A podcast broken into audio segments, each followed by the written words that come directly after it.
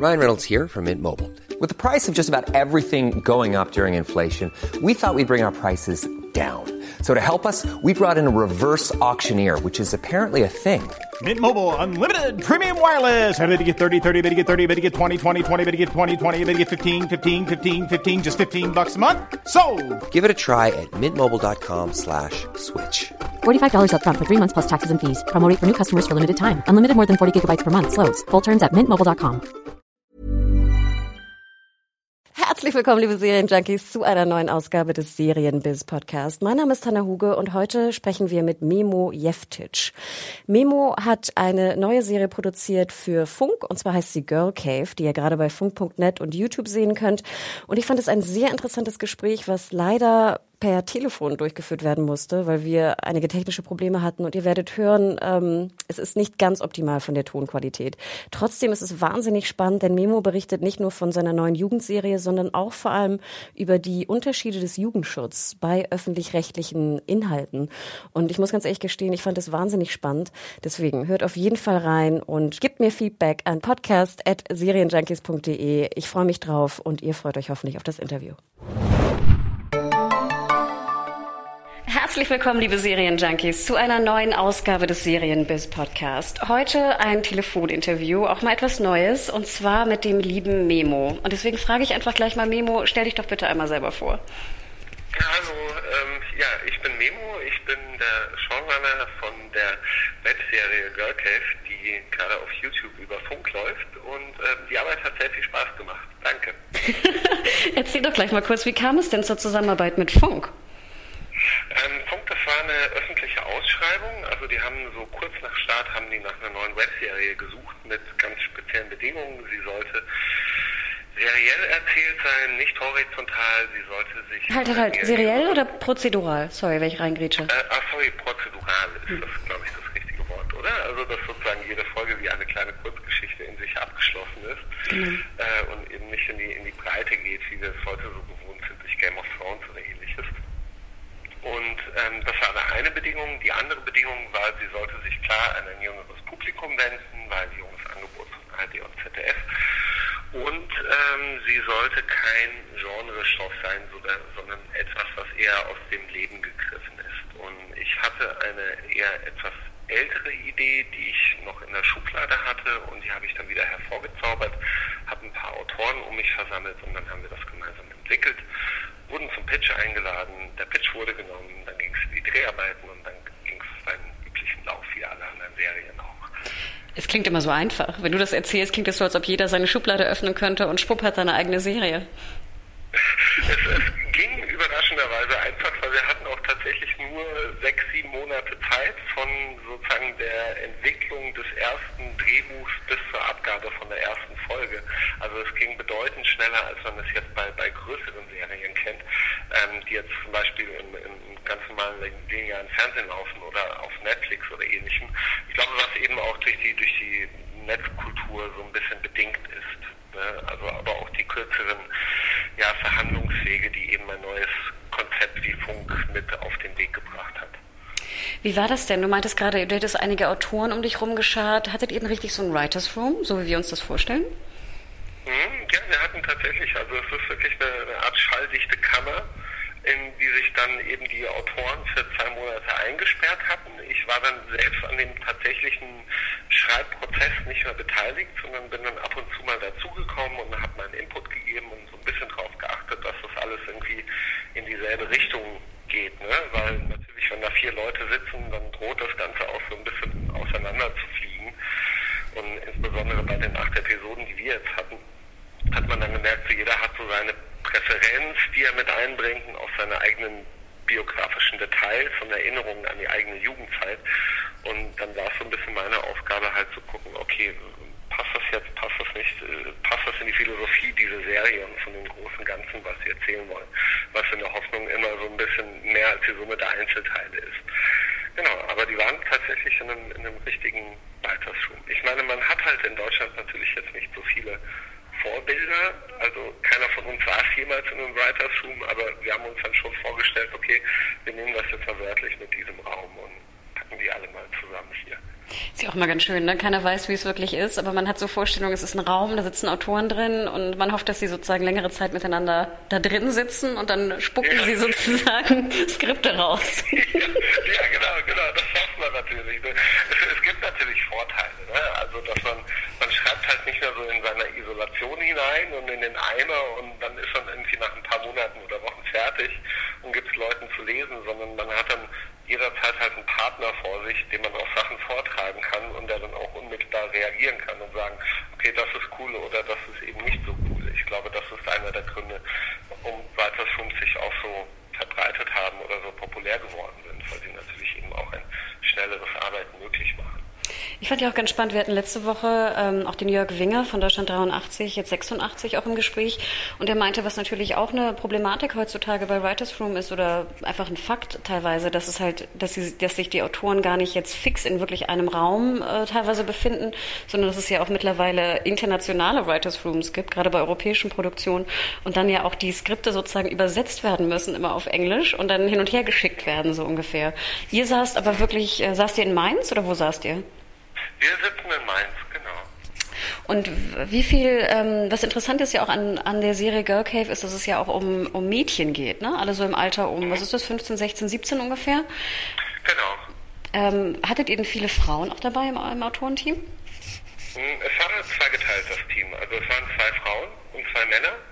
Ähm, die Frauen sind Alexandra Schulz, die man, man wird sie nicht kennen, aber viele kennen sie durch ihre Arbeit, weil sie ist die Dialogübersetzerin von Steven Universe Little Liars.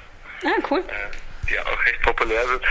Und äh, die zweite Autorin war Shota Ahmeti, die dann aber leider irgendwann den Autorenraum verlassen musste, so dass dann nur noch ähm, eben Christian Alt vom BR und Felix Luis übrig geblieben sind, der vorher Redakteur bei Game One war, dem Videospielformat auf NTV. Und, äh, aber wir haben von vornherein eigentlich schon sehr darauf geachtet, dass das Team eben zweigeteilt ist, mindestens. Jetzt spielt ja Girl Cave äh, in einer Kleinstadt. Ähm, ist ja recht ungewohnt. Also ich habe mir die ersten beiden Folgen angeschaut und äh, ich muss also echt gestehen, ich fühlte mich sehr erinnert so an, an Dawson's Creek und ähnliche Serien meiner Jugend. Mir fiel aber auch auf, dass ich lange keine deutsche Serie mehr in einer Kleinstadt gesehen habe, komischerweise. Und dass man irgendwie fast gewohnt ist, auch mit Wishlist irgendwie, zumindest ich glaube, das ist eine größere Stadt, einfach so Halligalli aus der Großstadt zu sehen. Hm. Ja, es war auch so eine Art unique selling point am Anfang zumindest. Also wir dachten, es wäre eine, äh, eben eine Serie, gerade eine Jugendserie, eben nicht in einer, in einer, sehr dankbaren Großstadt spielen zu lassen. Weil sobald du was in der Großstadt hast, ne, diese, du kannst so sehr viele Situationen entwerfen oder entwickeln, die sehr, sehr dankbar sind für eine filmische Inszenierung. Ne? Also ob sie jetzt irgendwie, ob man dann mal in einen Club gerät und ne, wo einem dann Koks angeboten wird oder man hat da irgendwie einen ganz schlechten Trip oder landet auf irgendwelchen merkwürdigen Großstadtpartys, wo viele Ältere abhängen und so, oder halt Action auf der Straße. Ähm, ich selbst komme aus dem Ort, in dem auch die Serie gedreht wurde. Ähm, und ich mag dieses Setting. Also man sieht es ja ziemlich häufig, sieht man es ja in gerade in US-amerikanischen Independent-Filmen ist es ja gar nicht so ungewöhnlich, Coming-of-Age-Stoffe eher in einer Kleinstadt anzusiedeln oder in irgendwelchen suburban äh, Die ja so eine ganz spezifische Stimmung auch vermitteln. Und das wollten wir auch so ein bisschen. Wir haben uns auch gedacht, hey, Nein, ein Großteil Jugendlicher lebt halt nicht in den Großstädten. Die meisten Jugendlichen in Deutschland leben in irgendwelchen Vorstädten, irgendwelchen Kleinstädten mit maximal 10.000 Einwohnern. Und wir haben uns gedacht, naja, wieso nicht irgendwie mal auch von denen erzählen? Das ist ja auch ein Teil Deutschlands und das ist auch ein Teil von Jugendkultur. Ja, ich musste sehr lachen. Ich glaube, in der zweiten Folge sitzen äh, die drei Mädels ja auch auf so einem, so einem Platz, ne? einfach so einem Dorfplatz oder so. Und dann geht es um so einen äh, potenziellen Bankraub. Und dann sehen sie so die, die typische Bank, die jetzt ja vielleicht sogar in der Kleinstadt geschlossen wird, wie wir irgendwie lesen. Und dann steht, habt ihr einfach nur Bank draufgepappt auf so eine alte Vereinsbank. Kann das sein? Man sieht nämlich so an der Seite. Das mussten wir digital machen natürlich, weil öffentlich-rechtlich und so. Wir dürfen ja, wir, zeigen, glaube ich, wenn man irgendwie mehrere Banken zeigt, unterschiedliche, äh, weil alles andere ist Werbung und dann mussten wir das digital machen. Aber hey, ich meine, ich fand es auch total glaubwürdig, dass auf irgendeiner Dorfbank einfach nur Bank oben auf dem, Schild steht. Das hat schon gepasst. nee, fand ich, fand ich auch super schön. Ihr hättet dann ja auch den, den Namen des Ortes nehmen können, ne? Ich weiß nicht, wurde der genannt eigentlich schon? Ja, ne? Ich glaube, oder? Nee, mm, mm, mm, nee, nee, nee. Der, der, der Ort wird nie genannt. Also wir wollten dem Ganzen sowas Universelles geben, damit es ne, einfach jede Kleinstadt in Deutschland sein könnte. Also gedreht haben wir in Niederolm, das ist ein Ort 15 Kilometer von Mainz, den aus Niederolm kommt Eckes, also Hohes C und Edelkirch und sowas. Oh, okay. Ähm, aber wir wollten, wir wollten so eine allgemeine, ja, sowas, sowas Universelles eben erzählen und haben dann eben auch die, die äh, Autokennzeichen äh, schon darauf geachtet, eben, dass der Ort niemals so als solcher wirklich erkennbar bleibt.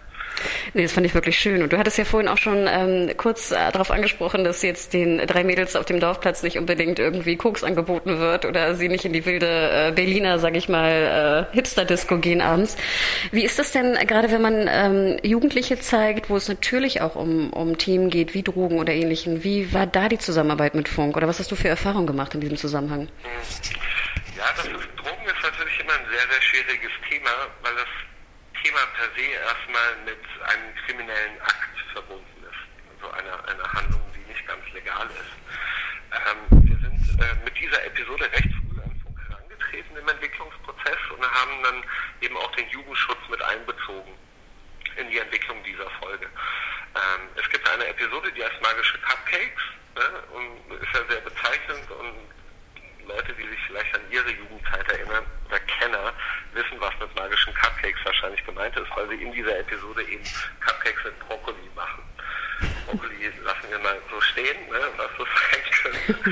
ähm, es muss dazu gesagt werden, was Jugendschutz betrifft, es gibt bei Funk nicht den einen Jugendschutz. Funk ist ja quasi Zusammenschluss aller Sender und je nachdem, mit welchem Sender man jetzt gerade kooperieren muss für Funk, ist auch der dementsprechende Jugendschutz mit dabei.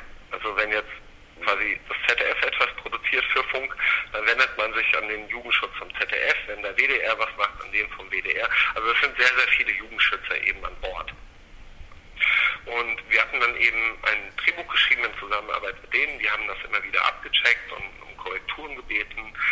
Und am Ende haben wir halt eine fertige Episode angeboten. Und dann war dann das Problem an dieser Folge oder die Schwierigkeit war, dass die Figuren zu sympathisch rüberkamen. Das heißt, umso, und das wussten wir nicht, dass umso sympathischer eine Figur ist, die irgendetwas konsumiert, was illegal ist, desto größer das Problem.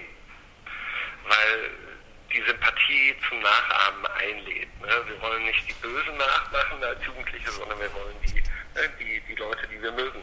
Die sind quasi Vorbilder. Und ja, und dann gab es ein langes Hin und Her, wie wir das eben lösen können und haben uns dann auf zwei Versionen geeinigt. Das ist dann eine FSK 12 Version auf YouTube erschienen und eine, ich glaube, knapp drei Minuten längere auf der Funkseite, die ab 22 Uhr dann eben verfügbar ist. Aber es ist halt mega interessant, ne? also dass sie dann auch wirklich gucken, dramaturgisch zum Beispiel, ist das Positive ausgeglichen mit dem Negativen. Und zwar wirklich in Sekunden. Ne? Da schaut man dann, okay, wie groß ist denn die Konsequenz aus diesem Handeln? Und dann wird dann wirklich so geguckt, okay, ne, wie wirkt sich das jetzt auf, Timecode-mäßig? Und das ist halt eine sehr, sehr interessante Erfahrung.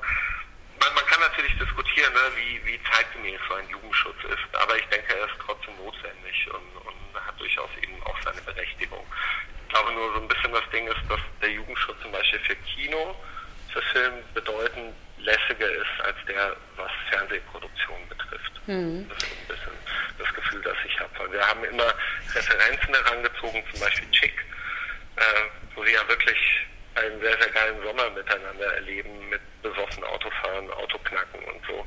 Und die negative Konsequenz ist natürlich dieser Unfall am Ende. Ich hoffe, ich spoilere jetzt nicht. Ich nehme mal an, jeder kennt den Roman.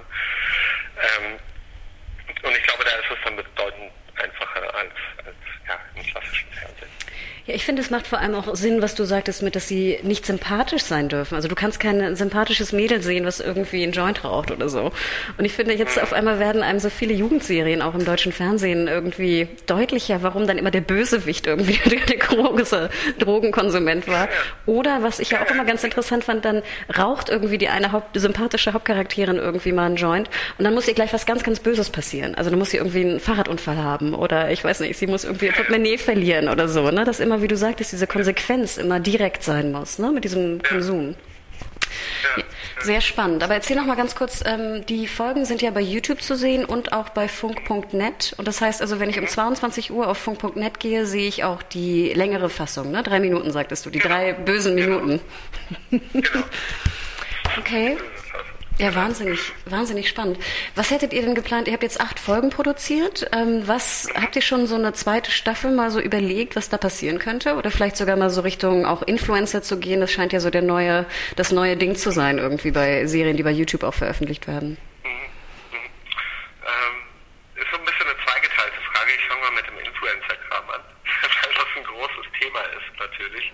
Ähm, wir sind, was so die Entwicklung der Serie betrifft, sind wir halt ein großes Risiko eingegangen aus marketingtechnischer Sicht, weil wir irgendwann gesagt haben, wir würden sehr gerne auf Influencer verzichten und wirklich mal mit Laien zusammenarbeiten, die wir uns dann eben quasi großziehen im Laufe von so einer Produktion.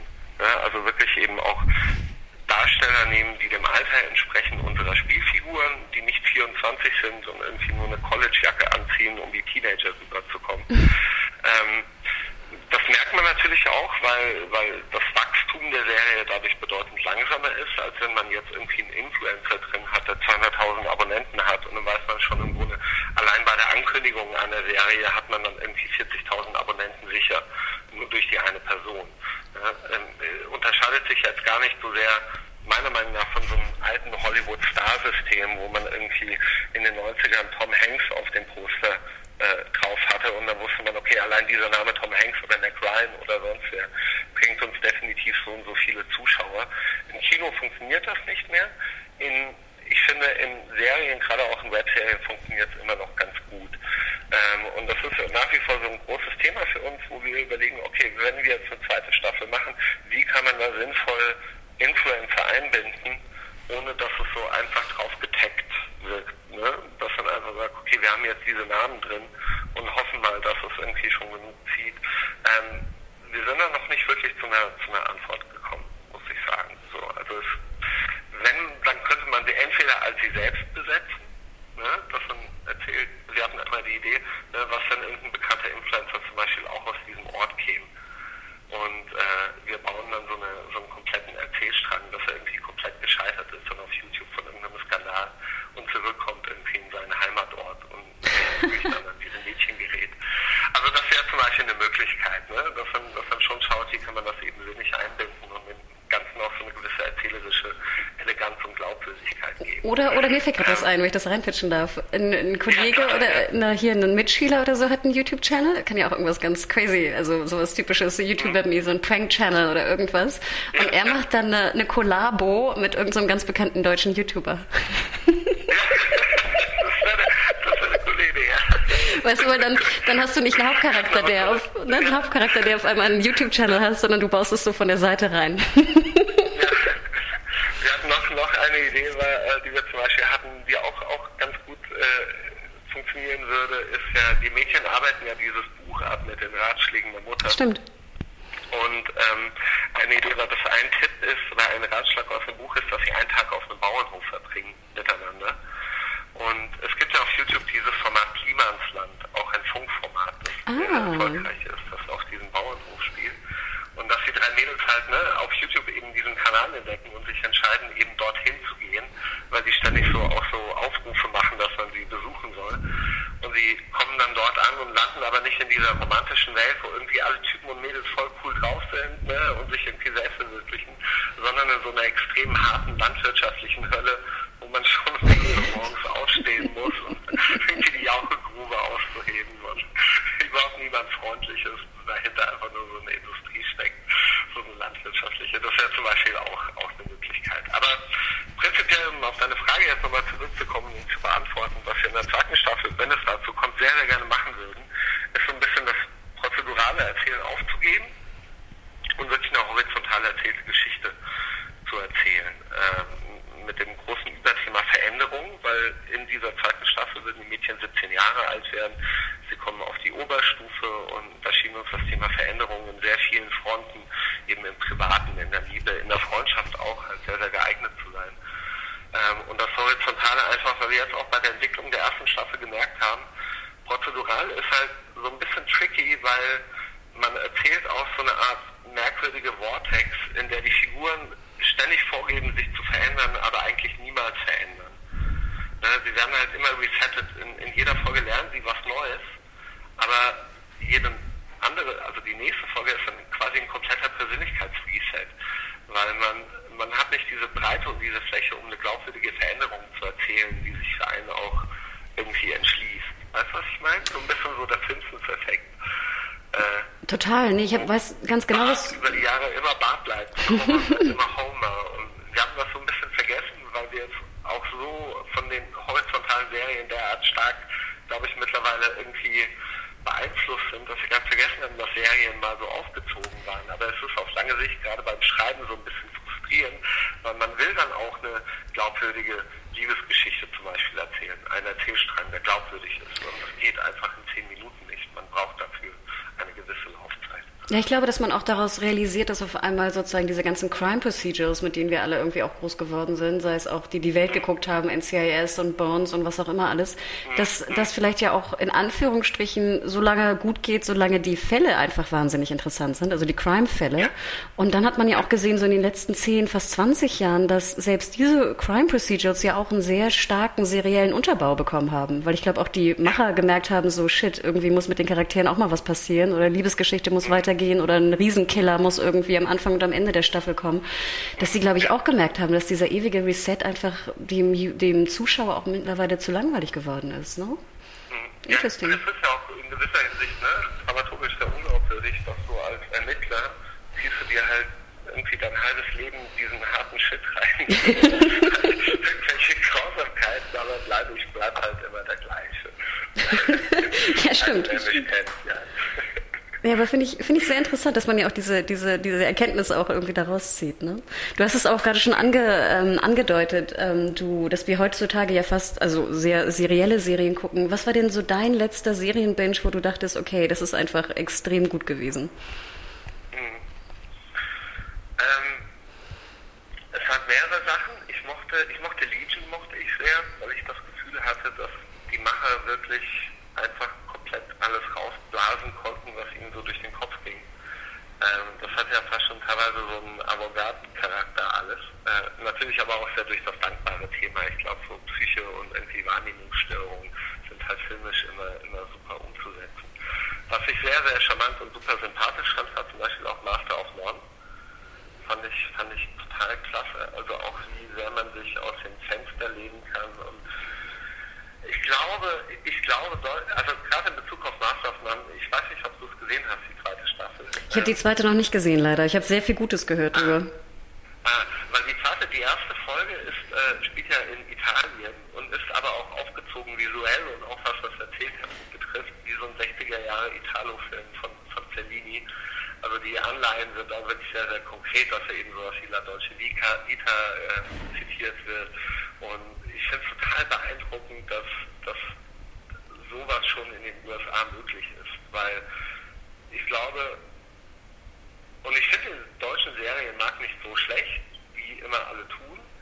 Äh, da gibt es sehr vieles zu entdecken, aber ich glaube, man muss noch einen langen Weg gehen, dass irgendein Sender ein grünes Licht gibt, hier die erste Folge meiner zweiten Staffel meiner Volksserie soll aussehen wie ein italienischer Film aus den 60ern ähm, und auch dementsprechend äh, langsam sein. Ich glaube, da muss noch einiges passieren. Und, ähm, aber es hat mir super gefallen. Also ich mag, ich mag sowas total gern, wenn man etwas sieht, was, was äh, nach wie vor halt mutig ist und Spaß macht. Trotzdem.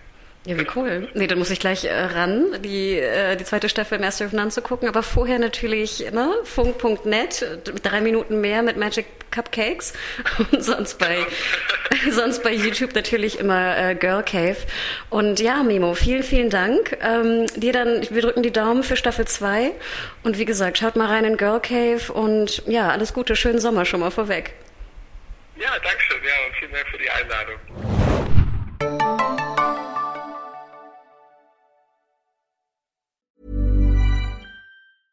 Ever catch yourself eating the same flavorless dinner three days in a row?